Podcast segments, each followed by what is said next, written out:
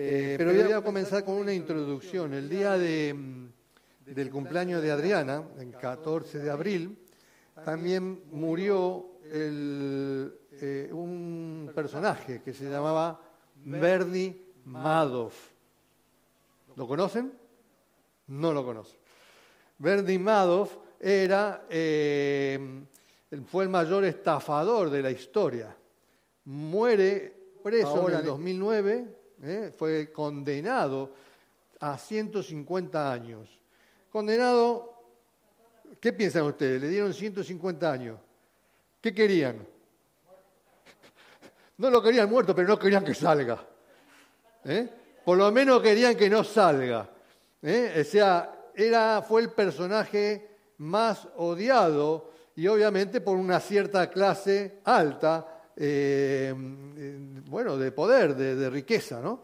hay una imagen, que no sé si ya la tenés, hay una imagen de la película Eh, no sé, creo que no sé si ganó el Oscar también eh, Robert De Niro ahí.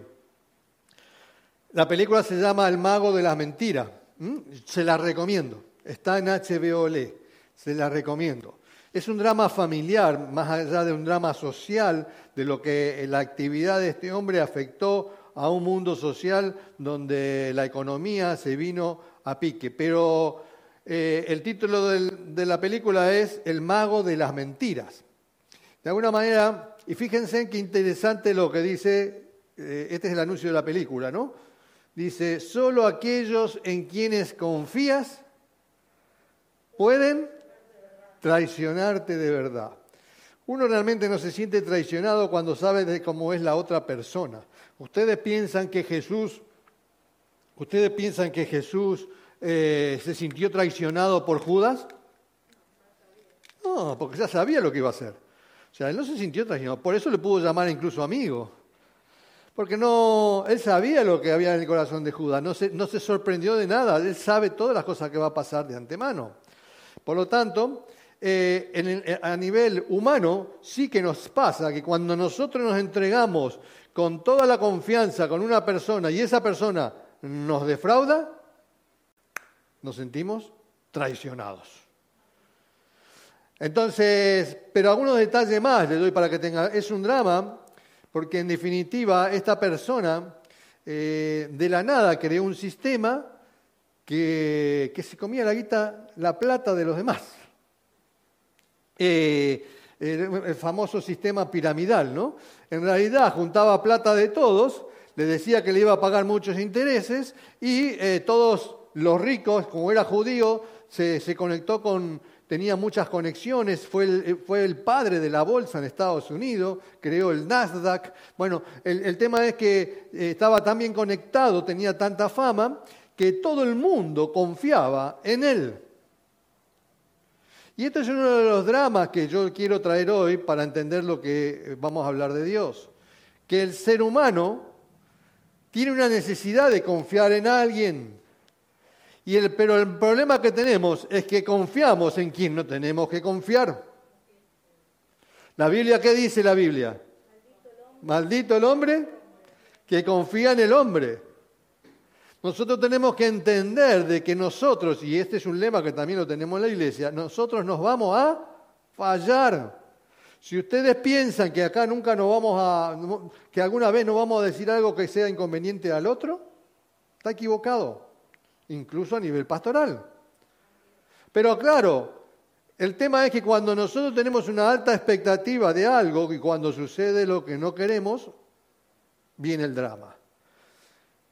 El drama fue tan grande que este hombre entra a la cárcel, muere, muere a los 82 años, ¿no? O sea que más o menos entró a la cárcel en el 2008, estamos hablando, no sé, qué sé yo, 10, 12 años atrás, eh, tendría 70 años, 68, 70 años.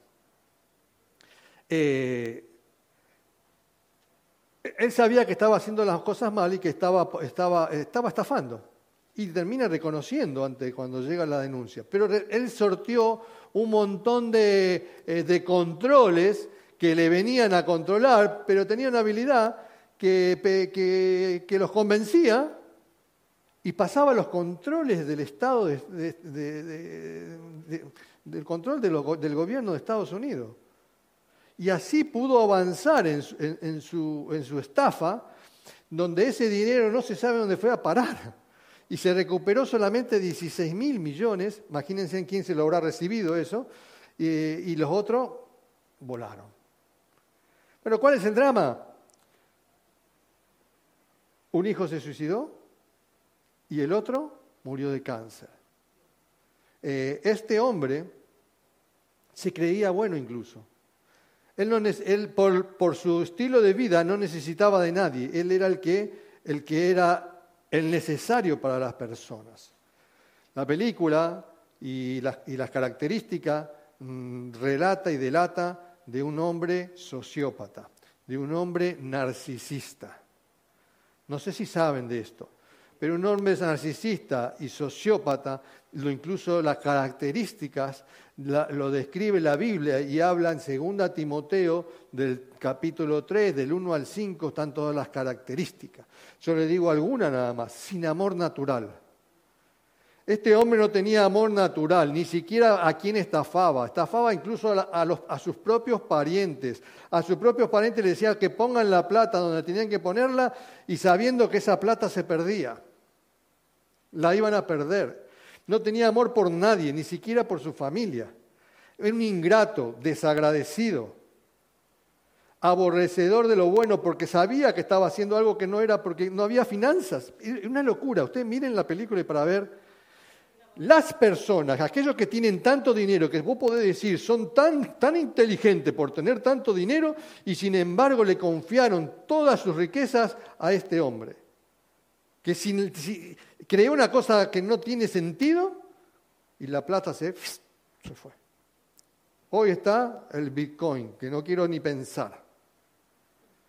Ahora, este hombre es un monstruo, se creía que era bueno, y murió solo. Solo. La mujer lo fue a visitar hasta el segundo año de cárcel, cuando fue que se suicidó el hijo mayor. El hijo mayor se suicidó, dejó a su, hijito de casi dos años en la cuna y el perro atado a la cuna. No le digo más detalles, pero nadie quiso hablarlo, nadie le quiso hablar más. Llamaba por teléfono a todo el mundo y nadie le contestaba.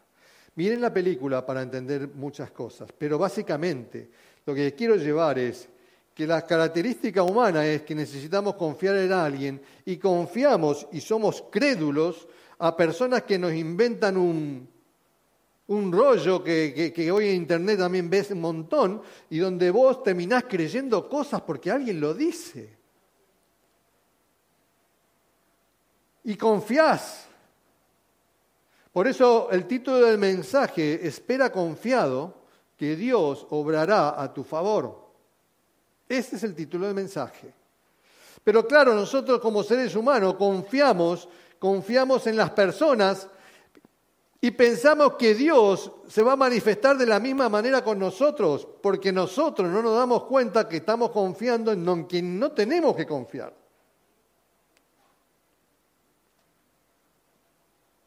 Este hombre vivía apartado de Dios. El, narcisista, el sociópata, que también describe según Timoteo el apóstol Pablo, habla de una persona que aborrece lo bueno, aborrece las cosas de Dios, está apartado de Dios. Y el apóstol Pablo le enseña a Timoteo que de estas personas apártate. A estas personas evita, dice 2 Timoteo. Quiere decir de que estas personas no van a corregirse porque entran en una, y hoy en día ya se habla de esto como una enfermedad mental. Así esta persona murió solo, sin reconocer que él era, sí reconocía la falla de su fraude, pero no reconocía que la familia se había apartado de él por su culpa. Miren, Isaías 64:4 dice lo siguiente, desde la antigüedad no habían escuchado ni puesto atención, ni el ojo había visto a un Dios fuera de ti, o sea, fuera de ti mismo Dios, que obrara a favor del que esperaba en él. O sea que no existe, no hay un Dios por ahí que, que alguno puede haber escuchado, alguno puede decir que lo vio y que obró a su favor. No existe. Solamente tú, y es lo que está hablando el, profeta Isaías, solamente tú, nuestro Dios, aquel que es el Padre de nuestro Señor Jesucristo. Ahora bien, miren esta frase de John Piper, ¿sí? Dice lo siguiente este predicador. Solo algunas cosas me han cautivado con mayor gozo que la verdad de que a Dios le encanta mostrar su divinidad obrando a mi favor y que su obrar a mi favor está siempre antes, debajo y en cualquier obra que yo haga para Él. ¿Lo agarraron? Solo algunas cosas se me han cautivado, ¿no? Dice, Dios, a Dios le encanta mostrar su divinidad. Ustedes lleven esto al plano personal de ustedes como aquellos que son padres. Cuando viene tu hijo, ¿cómo te sentiría que tu hijo, en vez de recurrir a vos, recurre al vecino y le dice, eh, ayúdame en esto, que, que necesito ayuda, vos me podés ayudar? ¿Qué te sentirías? Fatal que tu hijo confíe en otro, que no seas vos el padre. Si vos fueras el padre y te sintiera que viene a vos, ¿cómo te sentirías? Contento de manifestarte con todo lo que tengas porque tu hijo viene en pos de tu ayuda. Y, a Dios le agrada manifestarse de esa manera. Quiere mostrar todo su poder. ¿O no le darías todo a tu hijo cuando viene a pedirte ayuda? Claro, el punto está ya vamos a ir viendo algunas características al respecto. Al principio puede sonar arrogante esto, porque uno dice, eh, Dios obrará a mi favor, ¿no? Según como lo quiera ver, me puedo poner en un punto muy arrogante, muy, muy, eh, muy subido, ¿eh? donde me la creo que, bueno, Dios toca que me ayudes, y me puedo poner irreverente, me puedo poner irrespetuoso. Cuando nosotros empezamos a, no darnos cuenta de quién es nuestro proveedor, de quién es nuestro Dios, nos volvemos irrespetuosos. Hace poco le decía una reunión de, de, servidores, les decía, ¿podemos confiar en una persona que no confía en Dios y no ofrenda? Y evidentemente, ¿cómo vamos a confiar? No podemos. Y entonces cuando vos analizás y decís, ¿qué es lo que nos pasa que nos lleva a esto, a una situación de vida y, que no podemos cambiar? Por eso dice que esto es, al principio nosotros pensamos que Dios, eh, que somos nosotros los empleadores y que Dios está a nuestro servicio. Entonces Dios es nuestro mandado. ¿Saben? Para que hoy necesito ayuda, hoy está, necesito que estés acá conmigo, eh, hoy necesito un trabajo, y lo buscamos a Dios de esta manera. Pero en realidad el profeta Isaías cuando nos habla de esto, no nos habla de esta manera. El significado que la Biblia da cuando dice que Dios obrará a nuestro favor, no está hablando de esta manera. La connotación correcta de esto, de cómo tenemos que ver nosotros a, Dios obrando a nuestro favor, es primero entender de que estoy en bancarrota. Yo tengo que decir, necesito un rescate. ¿Qué les pasaba a los políticos hace un tiempito atrás? ¿Qué no querían decir? ¿No se acuerdan? Estamos en bancarrota, necesito un rescate. ¿Qué no quería decir un presidente? Bueno, acá en España, Rajoy, le querían decir que diga que pidió un rescate y ¿qué decía? Buscaban la manera de decir que no era un rescate, ¿sí o no? Fue Rajoy, ¿no? No me acuerdo. ¿No recuerdan eso? Bueno, no importa, pero buscaban la vuelta de decir, no es un rescate, porque no queremos ser rescatados. Claro, entonces no reconocemos que estamos necesitados. Porque ¿qué imagen vamos a dar si no nos reconocemos necesitados? Y entonces este es un punto que yo, para, para entender cuando Dios obrará a mi favor, yo tengo que entender que esto tiene que ver con esto, en que soy débil y necesito ayuda. Necesito ayuda de alguien más poderoso que yo. Sí, sí, sí. No, no. Estoy en peligro y necesito un protector. Estoy en peligro y necesito a alguien que venga y me ayuda. Me cuestiona todo, ¿verdad?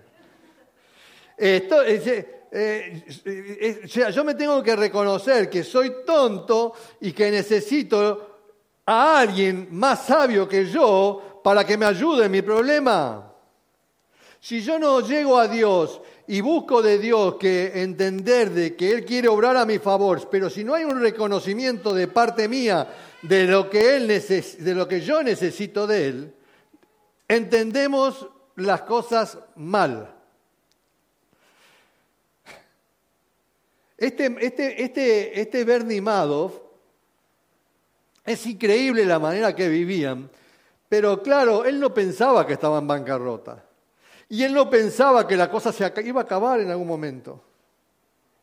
Y, no solamente él, toda la gente que estaba alrededor de él, no sabían.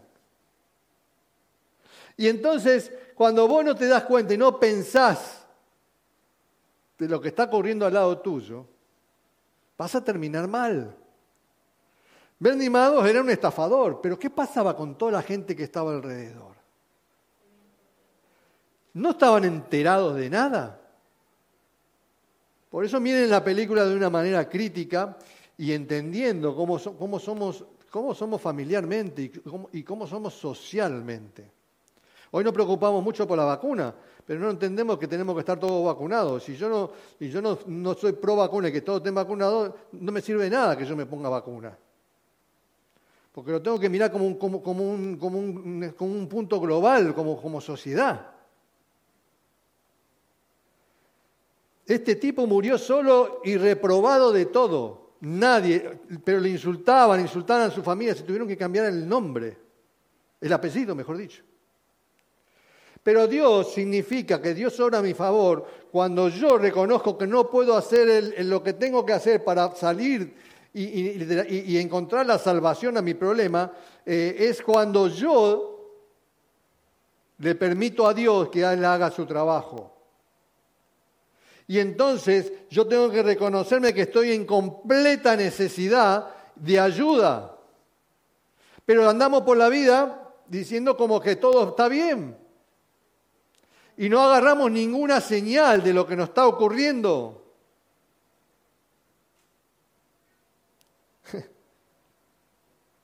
Esta gente vivía de un dinero y pensaba que iba a durar toda la vida. Y así terminaron.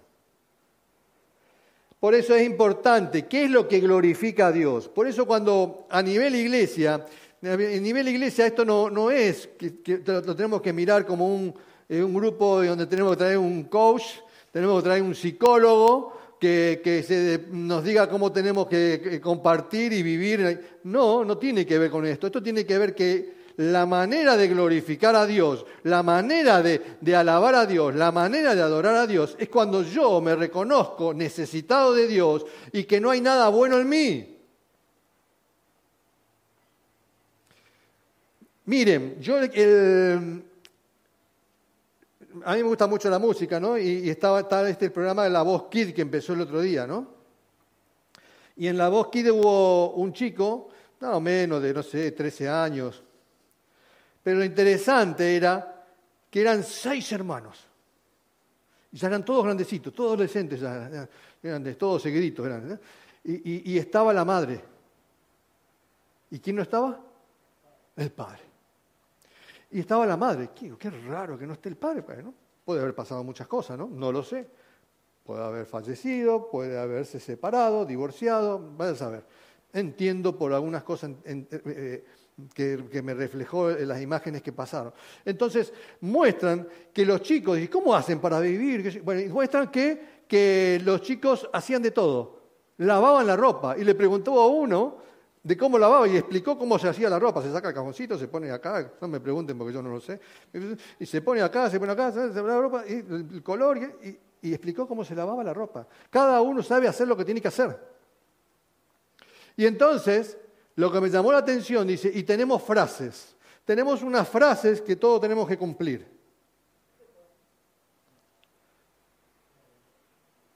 Estaban unidos. Y una de las frases me impactó, no la tengo por acá, pero me impactó y ya la tengo guardada en mi corazón. El amor no es el mirarse el uno al otro.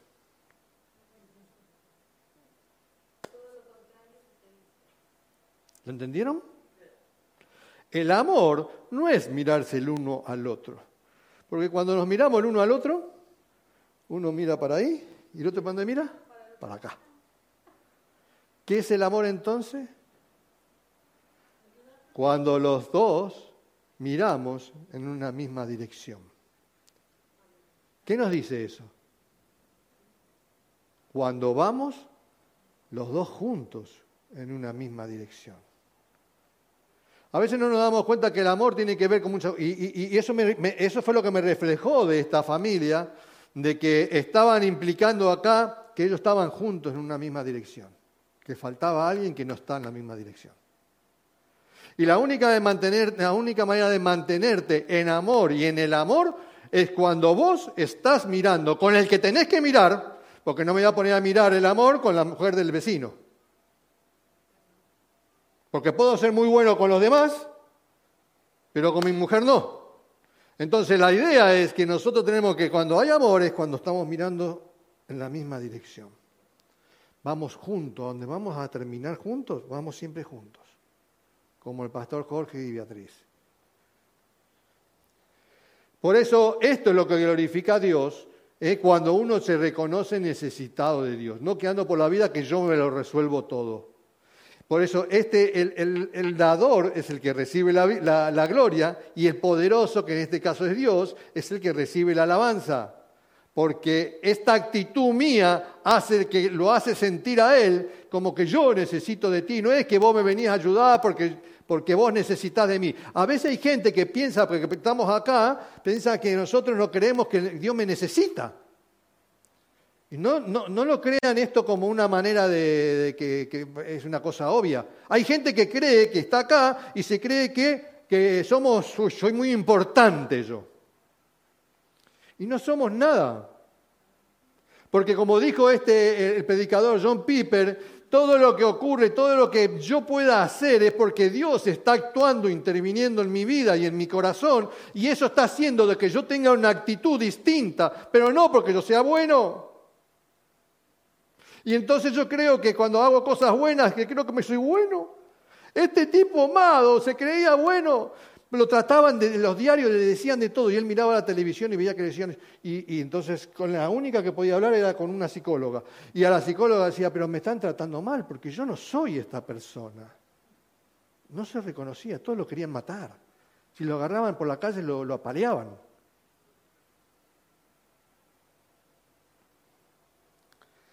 Por eso, vamos a ver y, rápidamente qué es lo que nos dice la Biblia de qué es cuando Dios quiere obrar a nuestro favor, ¿no? Es importante la humildad que tenemos que tener. Si no tenemos humildad, si no hay en nosotros un corazón receptivo de Dios, no lo vamos a agarrar. Tiene que haber, eh, eh, esta, tiene que haber este, este entendimiento de lo que tiene que haber en nuestro corazón. Lo primero que te quiero decir es que Dios obrará a favor de los que esperan confiados, ¿sí? Es lo que el versículo que empezamos. Ahí te van a poner todos los versículos. ¿Tenés todos los versículos juntos?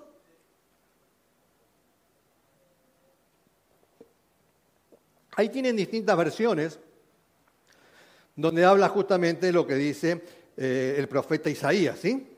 No sé si lo llegan a ver porque quedó más chiquitito pero son todas distintas versiones más modernas y más actuales.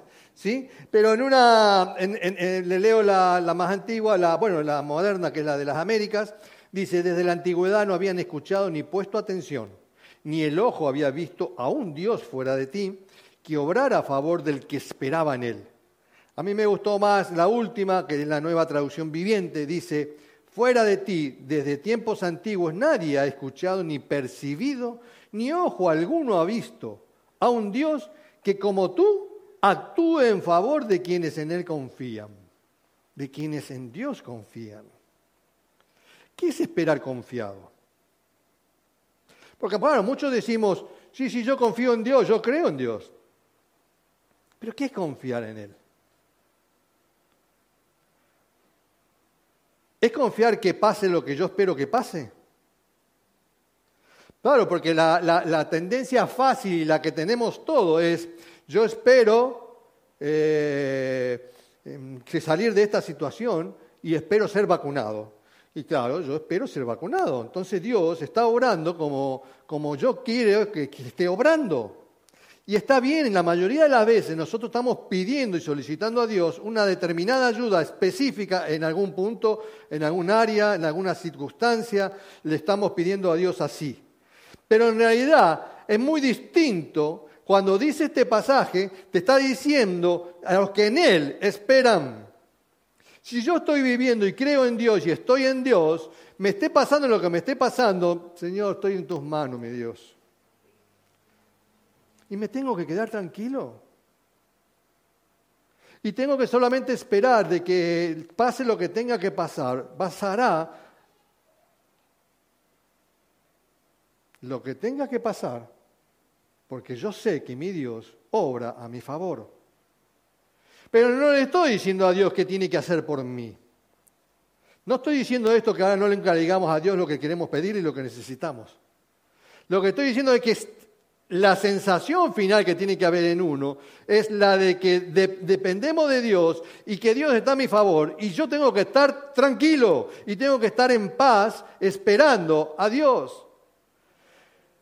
Como tú actúe en favor de quienes en Él confían. Por eso dice, el Salmo dice, confía en Él y Dios hará. Sencillito y Dios hará. No estaba diciendo decirle exactamente, ¿eh? Y nosotros hablamos y también decimos que hay que orar específicamente porque es una manera de, orar con fe, de, pedirle algo específico a Dios. Pero también tenemos que tener la, la claridad y la aceptación de ver y de aceptar lo que Dios entiende que es para nosotros. El segundo punto dice, Dios no necesita nada de ti. Porque a veces parece que eh, como que Dios va a orar a mi favor porque me está necesitando. Eh, como que mm, algo quiere conmigo. Como nosotros somos los interesados en la vida, y nosotros en la vida cuando hacemos algo lo hacemos por interés, entonces allí tenemos el problema. Porque pensamos que también es con Dios la misma historia. Pero la Biblia dice bien claramente en Hechos 17:25, esta versión de las Américas dice, Dios no es servido por manos humanas. Este es el momento que Pablo se levanta, está en Grecia, está, eh, en el Partenón, allí está con los griegos que estaban todos eruditos y, y tanto que hablaban. Pablo se levanta delante de todos los filósofos que había allí y se levanta y dice esto, Pablo. Dios no es servido por manos humanas, porque ellos tenían un montón de dioses, ¿eh? ustedes saben bien, ¿no? Los griegos. Dios no es servido por manos humanas, dice Pablo, como si necesitara de algo. Como que si Dios necesitara de algo, de nosotros, que somos su creación. Puesto que Él dice, dice Pablo, da a todos vida y aliento y todas las cosas. ¿Qué necesita Dios de nosotros? Ya vamos a profundizar esto. Entonces el punto es que cuando yo estoy esperando que Dios obre en mí, no tengo que estar pensando de que, ¿qué querrá de mí ahora? O este me está dando algo y ¿por qué? ¿Qué querrá de mí? No. Él no necesita nada de mí. Tiene que haber algo en mí, una necesidad de decir, gracias Dios. Y porque eres así te sigo y porque te manifiestas así en mi vida, yo voy contigo a todas partes. ¿Uno va con una persona que, que, te maltrata a todos lados? No. No. Vos vas con una persona que es servicial, cariñosa, amorosa contigo, ¿no? Tercero, Dios conoce tu necesidad. Mirá, Marcos 10:45, de la Reina Valera dice, el Hijo del Hombre no vino, y, vean bien la frase, una frase muy conocida, ¿sí? Una frase muy conocida. El Hijo del Hombre no vino para ser servido. De alguna manera Jesús está dejando eh, entrever, está diciendo algo, hay un mensaje subliminal acá, ¿no? Porque Jesús donde iba lo atendían, ¿no? Jesús iba a Betania y ¿qué pasaba? Cuando iba a Betania. Marta y María estaban allí, lo recibían en su casa, ¿se acuerdan? Eh, el saquito está ahí en el vaso. Eh, no, no, espera, espera, ya te digo, ya te digo.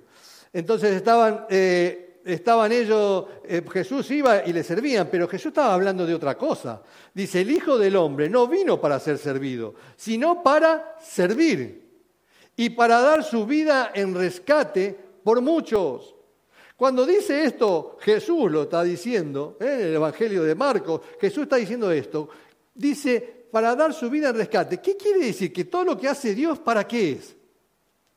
Es para nuestro favor, es para rescatarnos, para, para que no nos perdamos, para que no muramos. Pero lo hace porque entiende qué cosa entiende, que estamos necesitados, es porque Él entiende que sin su ayuda nosotros nos perdemos. No somos nadie. Y nosotros vamos a terminar mal sin su ayuda. Y Él está interviniendo. Pero Él está dejando bien claro que Él vino a servir. Pero para rescatarnos el propósito es rescatar la relación que estaba perdida con Él. Por eso habla de rescate. Cuatro, Dios obra a favor de los suyos. Dios obra a favor de los suyos. El punto es, ¿cuál sería la pregunta? ¿Quiénes son los suyos? ¿Yo soy suyo? ¿Vos? ¿Vos sos suyo? ¿Quiénes son los suyos de Dios? Dice Romanos 8:14, dice bien claro, ¿no? Lo venimos predicando en este tiempo. Dice, porque todos los que son guiados, a ver, díganme, el Espíritu de Dios, estos, los tales, dice esta versión, los tales, los tales son hijos de Dios. Quiere decir que está, el apóstol Pablo está haciendo una gran diferencia aquí, está marcando lo que tiene que, quién es un hijo de Dios. Y un hijo de Dios es aquel que es guiado por el Espíritu de Dios. Por eso el Espíritu de Dios no te puede, no te, no te puede revelar en ningún lugar donde vos estés. Cuando vos te revelas en algún lugar, te revelas ante la autoridad de cualquier lugar, no estás siendo guiado por el Espíritu de Dios. Y esto es importante que lo entendamos, porque si no, no nos damos cuenta que el Espíritu de Dios nos lleva y nos gobierna y nos lleva a todos en una misma dirección. Cuando uno se revela es porque no quiere ir en la dirección donde van todos, sino quiere ir en otra dirección. Y quiere que los demás vayan en otra dirección también. Y entonces ahí donde nos perdemos, eso es que necesitamos entender que para ser suyo, para ser de Dios, yo tengo que ser guiado por el Espíritu de Dios. Y hay, y cuidado, cuando tengo una visión distinta. Mirá, Segunda Crónicas 16.9 dice, y esto es lindo, ¿no? Dice, los ojos del Señor recorren toda la tierra para fortalecernos. Qué lindo esto, ¿no? Oye, guau, qué bravo. Eh, eh, Dios está recorriendo y sus ojos están mirando todo lo que sucede en la tierra para fortalecernos. Pero dice algo importante ahora. ¿Eh? ¿A quiénes? A quienes, aquellos cuyo corazón es completamente ¿Cómo es? Suyo. O sea, volvemos a lo de antes. ¿Quién es suyo? Y está hablando del corazón. El corazón. El corazón es lo que está bien adentro y guardado. Muchos de nosotros podemos decir que, uh, no queremos amigos, pero adentro podemos estar pensando otra cosa. Adentro podemos estar pensando y tener otros pensamientos. Miren, tengo una, ilustración. Esta la compartimos el, en mía, lo vimos un, un video el día eh,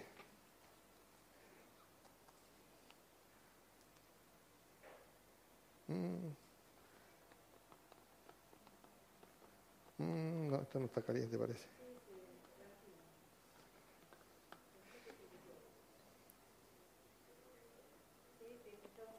Puede, puede fallar, ¿eh? Dale, dale. dale. dale, dale Listo.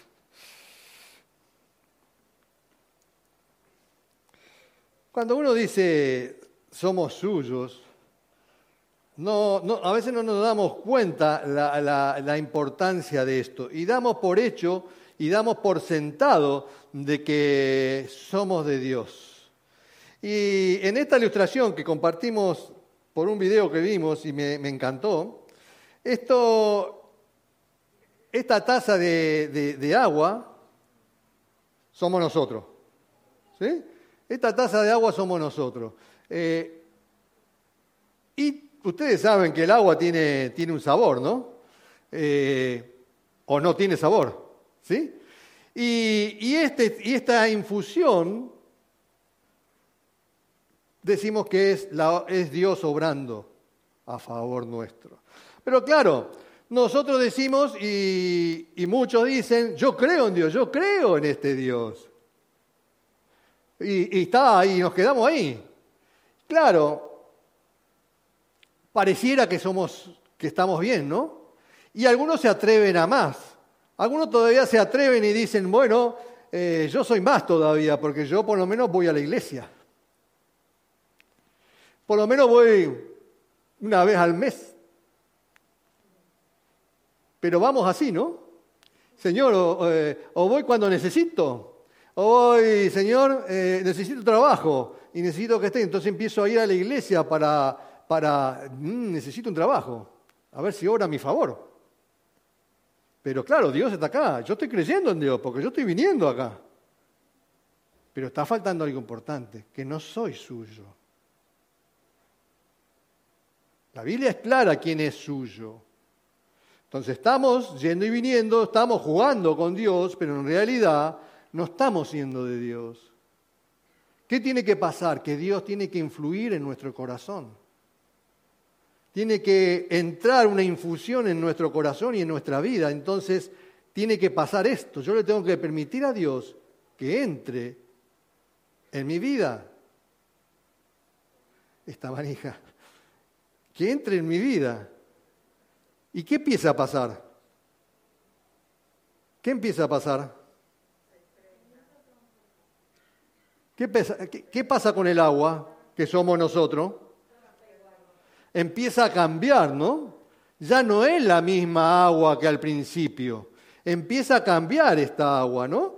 Al principio empieza a teñirse de a poquito con la infusión que ha entrado y empieza a teñirse de a poquito hasta que después de un tiempito, ¿qué pasa? Empieza a homogeneizarse, todo pasa a ser del mismo color.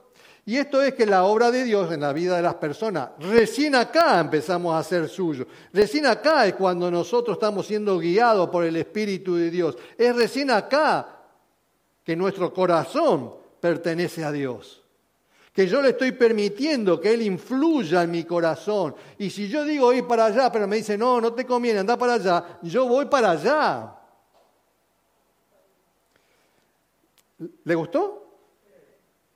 Esto es que, esto es, y Dios obra porque Dios quiere obrar y quiere obrar a favor nuestro. Pero yo tengo que ser suyo y le tengo que permitir a Él que guíe mi vida.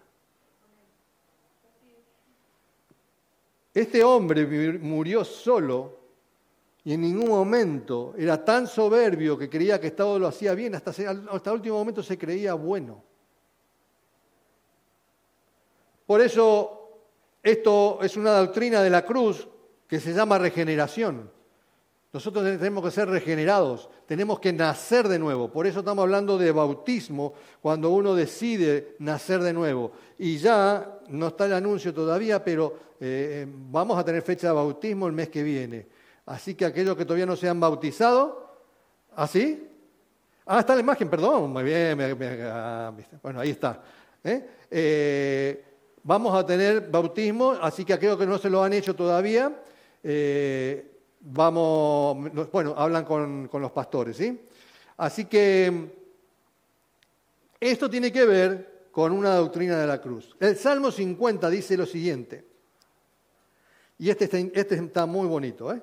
Mira lo que dice el Salmo 50. Hay dos versiones, no sé si están las dos juntas allí, pero yo le leo una. Si yo tuviera hambre, dice Dios, si yo tuviera hambre, no te lo diría a ti. Imagínate que Dios, imagínate, ¿no? Que Dios tuviera hambre. ¿Te imaginas a Dios diciendo, eh, Robinson, tengo hambre, Robinson? ¿Te lo imaginas? No. Porque es el que hizo todo, el creador de todo, ¿no? Dice, porque mío es el mundo y todo lo que en él hay, como diciendo, no te voy a pedir algo a vos. ¿Sí? Dice 13, ¿acaso ¿he de comer carne de toros o beber sangre de machos cabríos? ¿Por qué dice esto? ¿Qué pasaba en esa época? Estamos hablando del Salmo. ¿Qué hacían en esa época? Sacrificios, los sacrificios de holocausto para Dios. Pero, eh, ¿qué le está diciendo a ellos? Todo esto que se están sacrificando, yo me nutro de algo de esto. O sea, yo no como de esto pero esto es necesario que ustedes hagan. ¿Sí? Dice, y dice después en el 14, ofrece a Dios sacrificio de acción de gracias. Hay gente que se cree que recibe cosas y no tiene que agradecer nada.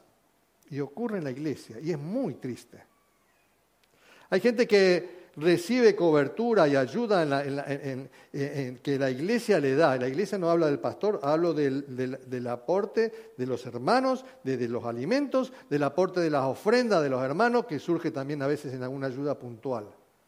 Pero se cree que parece que son tan importantes que, hay que, hay que tienen que recibir ayuda. Y algunos se ponen así, ¿viste?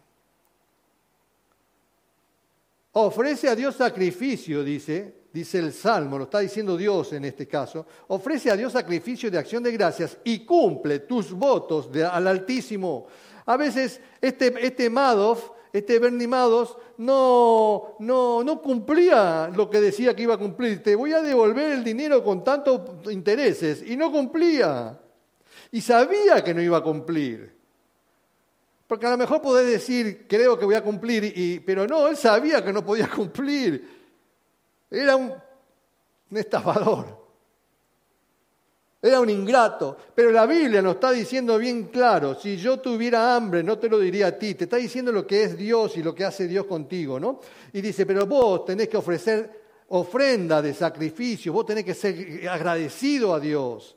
Y dice en el, en el 15, después de esto que está diciendo, ¿no? Porque después de que vos sos agradecido a Dios, después de esto dice, invoca mi nombre, mi nombre, dice la versión de las Américas, en el día, ¿en qué día? De la angustia. Porque es el día que todos vamos a llegar, todos vamos a pasar por la angustia. ¿Sí? Y dice, yo te libraré y tú me honrarás. Gracias Señor. Pero esto es lo que hablamos del punto que Dios obra a favor de los suyos. Y estos son los suyos. Los suyos tenemos que ser agradecidos. Los que somos de Dios tenemos que ser transformados por Dios y obrar en consecuencia. Yo no puedo andar por la vida que creo que está todo bien en mi vida. Y mi hijo se suicida. Mi otro hijo muere de cáncer, como este hombre. Yo no puedo pensar que andar la vida. Necesitamos ser transformados. Necesitamos ser que vos decís, uy, cambió el, el gusto también del, del agua. Olemos distinto. Somos distintos. Necesitamos ser regenerados. Tiene que haber un cambio en, la vida de la persona y ser agradecidos a Dios. Yo soy un necesitado de Dios. No es que Dios ve y que Dios es mi mandado. No, no es mi mandado. Dios está obrando porque Él se da cuenta que, que nosotros necesitamos y nosotros tenemos que decir, gracias Señor por estar pensando en mí.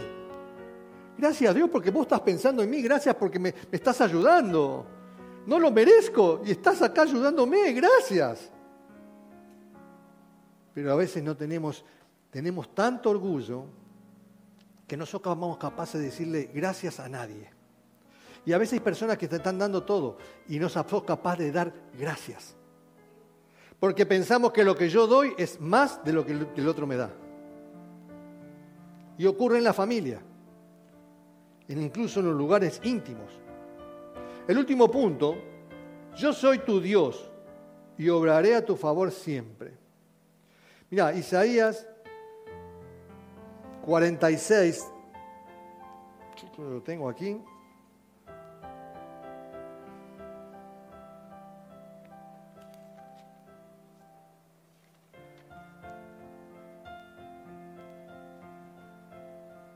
Sí. Del 46 del 3 al 6 les voy a leer. Yo creo que les di solamente del 46 al 4 a ustedes. Tranquilo, no hay problema. Pero dice así, te voy a dar un poquito de contexto. Acuerda lo que, el, punto que, le, que puse, ¿no? Yo soy tu Dios y obraré a tu favor siempre. Escúchenme, casa de Jacob, y todo el remanente de la casa de Israel. Los que han sido llevados por mí desde el vientre, cargados desde la matriz. Dios está hablándole a quién? Dios le está hablando a su pueblo. Dios le está hablando a ese pueblo insignificante que no valía nada, a ese pueblo escogió. Y Ismael está diciendo, los que han sido llevados por mí, desde el vientre, cargados desde la matriz. ¿Qué es lo que está diciendo Dios ahí? ¿Qué nos está diciendo?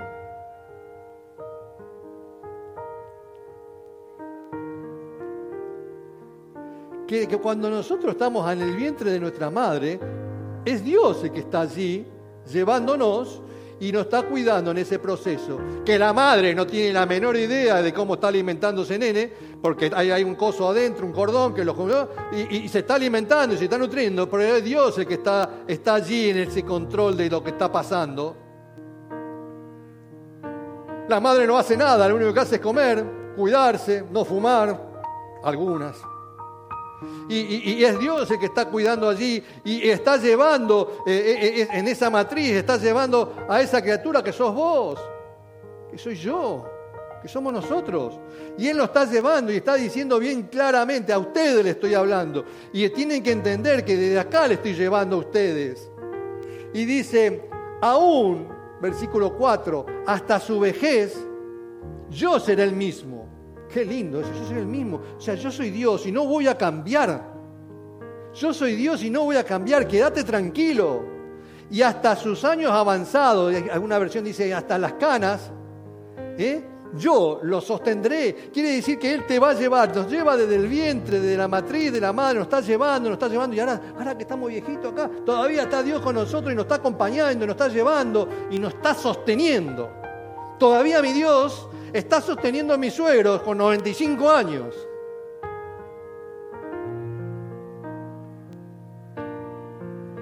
Dice, yo los he hecho, yo los he hecho y yo los cargaré, yo los sostendré y yo los libraré.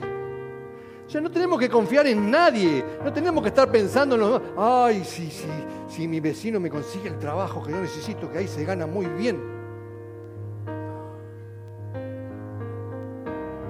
Dios.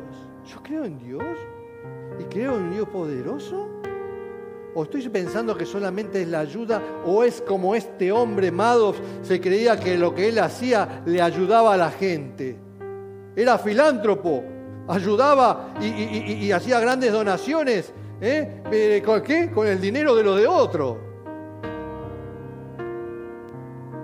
Y dice, versículo 5, ¿a quién me asemejarán? ¿Me igualarán o me compararán para que seamos semejantes? ¿Se acuerdan el cómico? El cómico Mota.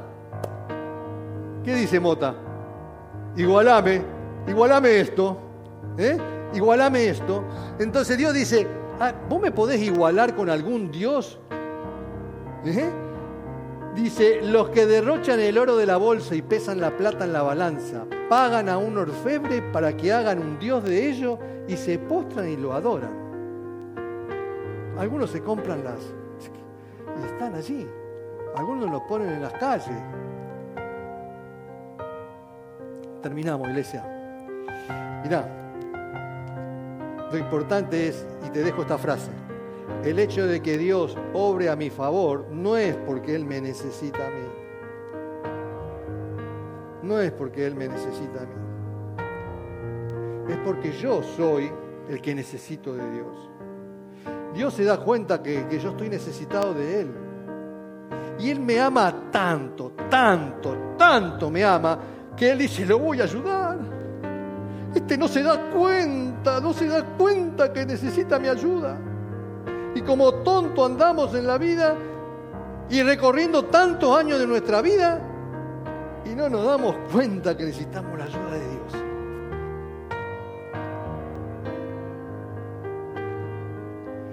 Somos nosotros los que necesitamos de Dios. Y el punto es,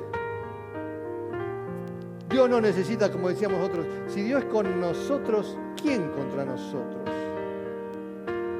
Dios nos enseña en todo momento que, Él está primero, ¿no? Y está para nuestro beneficio. Ahora, ¿por qué? ¿Por qué? Porque nos ama. Porque nos ama, por eso Él no está esperando ninguna actitud de parte nuestra. Él agarró y dijo, no, no, yo vine, no vine para ser servido, yo vine para servir, vine para dar mi vida en rescate de muchos, para ir a morir a la cruz, para que usted tenga la posibilidad de decir, necesito eso, necesito